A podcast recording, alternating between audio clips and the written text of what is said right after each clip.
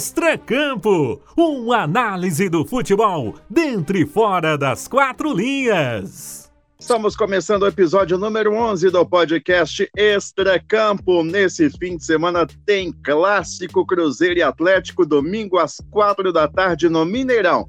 Tá certo, no meio de semana tem jogo, essa quarta-feira, o Galo pega o Pouso Alegre, o Cruzeiro pega o Coimbra, mas a gente quer saber mesmo é do clássico. O que, que dá para esperar desse derby mineiro entre Raposa e Galo?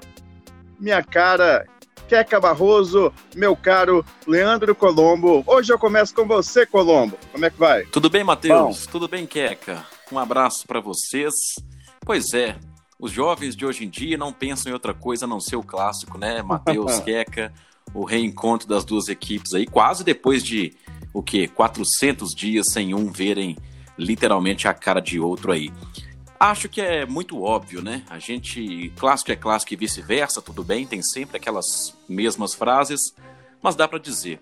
O Atlético é favorito por tudo aquilo que está jogando, por todas as vantagens que apresenta em relação ao elenco do Cruzeiro, a qualidade técnica que ficou muito evidente no último clássico do Atlético contra o América, fazendo a diferença ali as peças individuais. Mas para dar um tempero nesse clássico aí, trazer até um pouco de equilíbrio nessa esfera, o Atlético, claro, isso antes da rodada começar, tem o melhor ataque da competição. O Cruzeiro, com todos os seus problemas, tem a melhor defesa. Isso dificilmente vai mudar. O Galo tem 18 gols feitos, a Raposa tem apenas três sofridos. Então, um pitaco aí para dar um equilíbrio no clássico é clássico e vice-versa. Impressionante, hein, Leandro? Você achou alguma coisa aí para dar equilíbrio nesse clássico? Você tá de parabéns, porque tá difícil ver algo que dê uma, um equilíbrio aí nessa disputa. Mas Gente, que delícia clássico, né? Acordar no domingo com dor de barriga, ir no banheiro e não sair nada. Aí você lembrar, opa, é o clássico. e almoçar nervosa, oh, Pena que não tem torcida, mas eu tenho certeza que todo mundo vai estar em casa com esse mesmo sentimento. É engraçado é, você pensar no, no jogo que quem precisa mostrar na prática algo, quem precisa de fato da vitória é o Cruzeiro, né? Mas também o Atlético, apesar de em números, em, em termos de tabela, de competição, ser um jogo que não vale, claro que vale, mas assim, não muda muito para ele. Por ser um clássico, talvez valha mais do que a própria competição em si. Isso é uma coisa que nós jornalistas não podemos falar pela questão do racional de que é óbvio que o título que importa, mas a gente sabe muito bem que até mesmo nós jornalistas é, relativizamos isso, por exemplo, criando uma crise se o Atlético não ganhar esse jogo. Queca Barroso, o Leandro falou que esse clássico aí tem favorito e é o Atlético, mas quando a bola começa a rolar, essa coisa de favoritismo também acontece dentro de campo? É assim, como é discrepante a diferença de qualidade de um time do outro, é fato que seja difícil que essa disparidade caia. Mas aí você pensa também, o Atlético perdeu da Caldense. Aí você vai pensar, ah, mas no clássico o time vai entrar com outro objetivo, contra a Caldense não teve. Mas aí o Cruzeiro também vai entrar com um objetivo que ele não tem nos outros jogos, apesar de que uma coisa que ele não tem tido nos outros jogos é qualidade. E isso é difícil que agora ele tenha de repente. Mas é raro, mas acontece de um time pior ganhar, né? Um clássico, igual você está perguntando, e eu estou enrolando para responder, Matheus. é, no clássico é assim mais fácil que isso aconteça, pensando num Atlético melhor que o Cruzeiro, o 6 a 1 tá aí para provar. Mas aí a gente pensa que naquele jogo o resultado foi discrepante para uma equipe que era pouco pior do que a melhor, que era o Atlético. Agora não, agora o resultado, se for um 6 a 1 para o Atlético, não será discrepante pensando na qualidade dos times. Mas eu não duvido de uma zebra aí nessa partida, não por ser clássico, só por isso. Ô Leandro, o Atlético perder para um time do interior de Minas hoje seria natural também, porque nós estamos no início de temporada ou não? Não, não é natural. É, tendo em vista a qualidade que tem. Então, e por como mais vocês que... disseram que o Cruzeiro está mais ou menos no nível dos outros times, do Campeonato Mineiro no outro podcast, então não será natural, por exemplo, que o Cruzeiro vença esse jogo de domingo? Não, natural não diria se não fosse justamente o Cruzeiro, né? Que aí a questão emocional da partida pode pesar, mas não. Não seria natural, até quando perdeu para Caldense, né? Muita gente, e aí eu vou nessa, vou embarcar nessa, elogiando o time de Poços de Caldas, né? A veterana por toda a organização, por ter conseguido o feito de bater os três grandes da capital, mas, parabéns para a Caldense pro lado dela lá, e a bem da verdade, foi uma partida muito ruim do Atlético, totalmente desorganizada, que vai chegar ao ponto aí em que eu posso trazer, digamos assim, um segundo ponto de equilíbrio para esse clássico. O Atlético é indiscutivelmente muito melhor tecnicamente na questão individual, mas a exemplo do Felipe Conceição, o Atlético ainda busca se moldar com o Cuca. A grande diferença é o material humano para os dois lados. O Felipe Conceição vai chegar aí ao seu sétimo jogo à frente do Cruzeiro, enquanto o Cuca vai chegar ali ao seu quarto jogo. É basicamente ali oito contra. É a metade, né? Do que o Cuca vai atingir. Aí a desproporção fica nessa questão. O Cuca tem muito mais material humano e qualificado para acertar esse time mais rápido enquanto a gente vê na prática o quanto o Felipe Conceição está demorando para acertar esse Cruzeiro, apesar de ter ali alguns caminhos. Isso pode ser um segundo fator de equilíbrio. E aí, o desequilíbrio, como eu disse no meu destaque inicial, ser essa qualidade individual, como foi contra o América.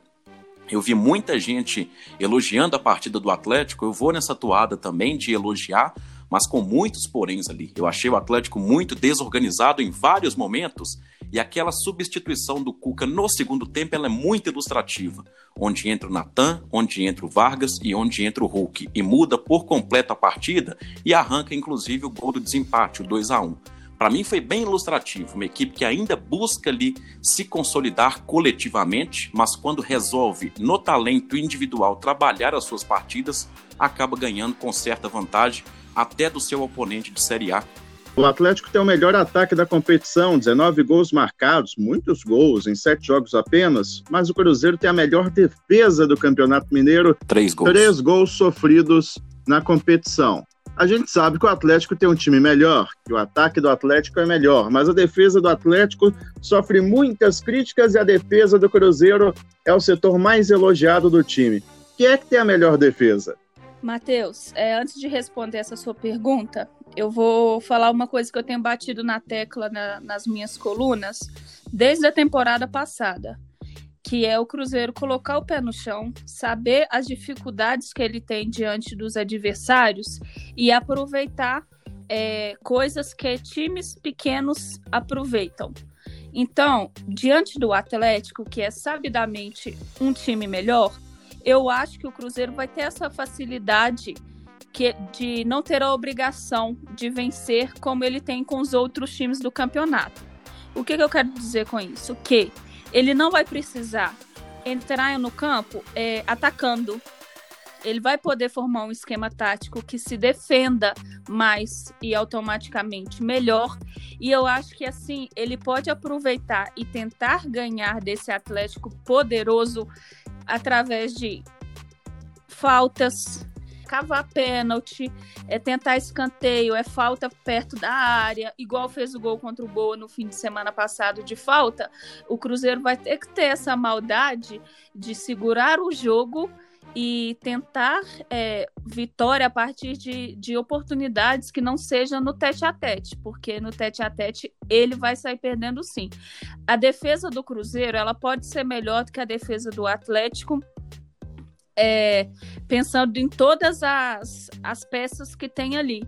Que, obviamente, o Alonso é melhor do que qualquer um que seja do Cruzeiro, mas, mas o Manuel é melhor do que um segundo, qualquer um segundo zagueiro do Cruzeiro, e o Fábio é melhor do que o Everson. O Léo Figueiredo, que torce para o Real Madrid e sempre fala disso, aproveitar o, o comentário dele, trazendo para a gente é que o Cruzeiro precisa ter essa inteligência de usar a zaga como ponto inicial da sua partida. Não é manter a bola lá, mas é usar a capacidade do Manuel de saída de bola, usar a capacidade da sua defesa para poder armar ataques precisos. Porque fora isso vai sofrer muito. E por mais que tenha uma zaga melhor, ela vai precisar ser uma zaga que seja boa 90 minutos, porque o Atlético tem um time para 90 minutos, já que ele entra com um time que no segundo tempo ele simplesmente coloca Hulk, é, Vargas e qualquer outra ali que já mostra a capacidade do elenco. A defesa do Cruzeiro é melhor que a do Galo, Leandro? Dá para dizer que coletivamente sim. É engraçado porque dá um paralelo bem legal é, nessa situação. Como a Queca falou aí, eu acompanho o Fábio, ele é melhor do que os dois goleiros do Atlético. O Manuel, ele seria ali a zaga ideal junto do Júnior Alonso seria o Manuel, né? Os dois ali. Na direita, você tem o Guga crescendo e evoluindo, mas ainda dá um embate se você for escolher entre os dois jogadores em relação ao Raul Cáceres, pela constância do paraguaio.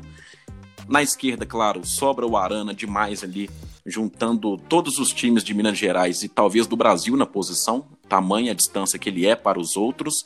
Então, é o setor de equilíbrio, né? E vai mandar muito no jogo, porque é, o talento do ataque do Atlético ainda buscando é, se conectar da melhor maneira, para se ter uma noção disso. No último jogo, por exemplo, já não foi o estrelado Hulk o titular, foi o Savarino que deu mais movimentação. O Hulk traz consigo o refinamento técnico, né? Uma característica um pouco diferente. Já não foi o Vargas, foi o Sacha, idem aquela movimentação. Então, eu acho inclusive que este duelo tem muita capacidade de concentrar no ataque contra a defesa, né? Além da característica dos dois times que vai pressupor isso. Eu acho que o meio-campo também oferece é, um, um, embate interessante, mas aí com uma certa desvantagem, não vou dizer certa, não, com uma grande desvantagem em relação ao meio-campo do Cruzeiro. Acredito que o Felipe Conceição, pegando até uma carona naquilo que a Queca falou, vai mudar a sua postura vai deixar de ter dois meio-campistas mais propositivos para retrair o time e colocar mais defensivos, talvez o Rômulo pintando aí nessa novidade, para tentar, Matheus, cercar para o maior exemplo daquilo que eu venho falando aqui, o individual ainda prevalecer num time que busca coletivamente se desenvolver, que é o caso do Cuca, que é o caso especificamente do Nath Fernandes o Atlético enfrentou a América, que, segundo vocês, hoje é a segunda força de Minas, né? E venceu a América por 3 a 1 Levando isso em consideração, significa que o clássico contra o Cruzeiro vai ser um jogo mais fácil para o Atlético? A tendência é essa? Na teoria, sim. É, mas pensando na prática ali no jogo, é, se o Rodolfo não tivesse errado aquele gol e o Ademir também veio num, num contra-ataque forte e, e perdeu a bola ali, poderia ter sido diferente. E é por isso que eu falo que o Cruzeiro, como o América deveria ter feito e não fez, é aproveitar as poucas oportunidades que vai ter. Porque, mesmo sendo um jogo de ataque contra a defesa e o melhor ataque contra a melhor defesa, o melhor ataque é melhor do que a melhor defesa. Na teoria, é óbvio que o Atlético leva melhor, como a gente já tinha falado antes dos clássicos começarem, e na prática, na verdade, também. Mas com esse adendo que não pode vacilar. Aí tá a grande magia do clássico, né? Porque a gente já distribuiu aqui tecnicamente, até taticamente, até palpitando em escalação.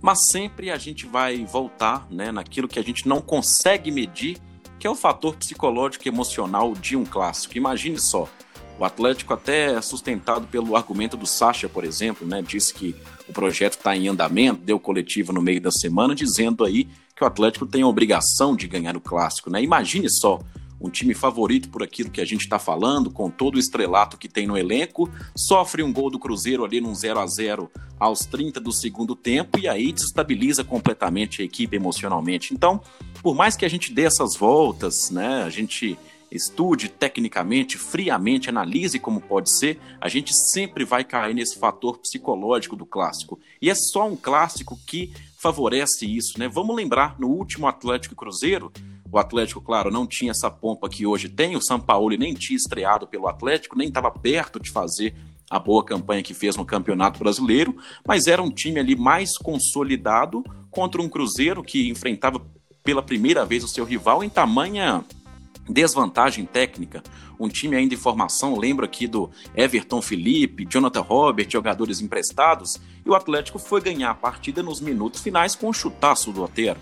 Então já havia ali um certo desequilíbrio, a atmosfera era completamente favorável ao Atlético, que era o mandante naquele jogo no Mineirão, e a partida foi definida naquele 2 a 1 com um chutaço, assim, daqueles que é, dão um brilho especial para o clássico, né? Então a gente sempre vai cair nessa especificidade de um clássico, que é o fator emocional, o peso de ganhar ou perder um clássico. E isso é invariável, independentemente da situação das duas equipes. Vocês mudariam alguma coisa no Atlético, no Cruzeiro, de escalação para esse jogo? Fosse eu, o Felipe Conceição, principalmente daria uma atenção especial à defesa no setor do meio de campo e colocaria dois jogadores de maior marcação. Aí pode ser o Neres, aí pode ser o Rômulo, até começaria com ele em função da experiência, ele veio para isso, para agregar também nessa parte da experiência, então eu acho que ele vai ter que abrir mão ali de Barbosa e Marcinho, ou de Marcinho e Claudinho, enfim, vai ter que abrir mão ali de uma formação com dois meio-campistas mais criativos para buscar um jogo de contra-ataque como projetou aí. Eu tiraria até o Adriano pela mesma dele, questão hein? que o Ademir sofreu. Ah, é, ele é muito magro. Olha o Ademir ah, como sofreu nos 5 minutos. Trazer o Walter então pro Cruzeiro. Olha, contra o Hulk seria melhor. Mas é, no Atlético vocês não mudariam nada. Em relação ao último jogo, né? não, não mudaria banco. em relação ao último jogo. Inclusive começaria com Hulk no banco, com o time que começou ali, até para ter um fator elemento no segundo tempo. Né? Eu acho que você tem uma coisa que o Cuca tem direito de fazer é dar uma rotação a essa equipe. Ele tem muito material humano para isso, então ele tem que tem material para ser inventivo, que ele dispõe olha, de qualidade para isso. Ele vai entrar com o Igor Rabelo no então... ataque. é, aí já é uma invenção errada, né? Professor literalmente pardal. Eu entraria com o Hulk, eu acho que ele dá um peso psicológico, que é o diferencial de um clássico, e o Atlético poderia resolver o quanto antes, pensando nessa, nessa superioridade para não correr risco de ser surpreendido. Agora, tem mais um elemento aí, Matheus, na lateral esquerda, que inclusive eu sou um dos críticos aqui do Alan Ruschel, mas sinceramente me dá uma dúvidazinha na cabeça. O talento ali pressuposto do Matheus Pereira, que ainda não apareceu nessa temporada, ou a experiência do Alan Ruschel, que também não apareceu nesta temporada? Eu, eu vou falar para vocês, tem um comentarista que eu gosto muito, que chama Guerrinha, da Rádio Gaúcha de Porto Alegre. Ele diz o seguinte: ah, o time está motivado? Vai perder motivado. Porque motivação também não traz qualquer qualidade para uma equipe que é ruim. Então, para o Cruzeiro vencer o Atlético, não vai bastar a motivação. Vai ter que encontrar o Atlético num domingo ruim para conquistar essa vitória. Vamos ao último momento do nosso podcast. Toque final. Pedro Rocha abriu o compasso, ameaçou bater para o gol. Caixa!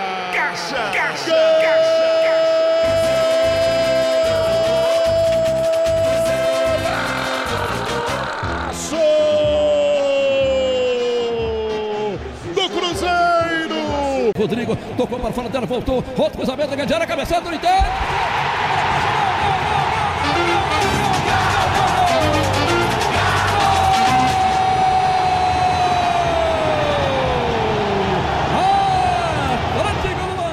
Vocês, como torcedores do Valério Doce e do Barrosense, como é que vocês acham que atleticanos e cruzeirenses acompanha o clássico pela Itatiaia. O Cruzeirense, que é o Alberto narrando o gol do Cruzeiro, que vai ter aquela emoção legítima de um Cruzeirense, ou que é o Caixa, para ver um atleticano sofrendo narrando um gol do adversário. O grande barato de um clássico é a provocação, né, Matheus? Então nada melhor do que inverter as duas coisas aí.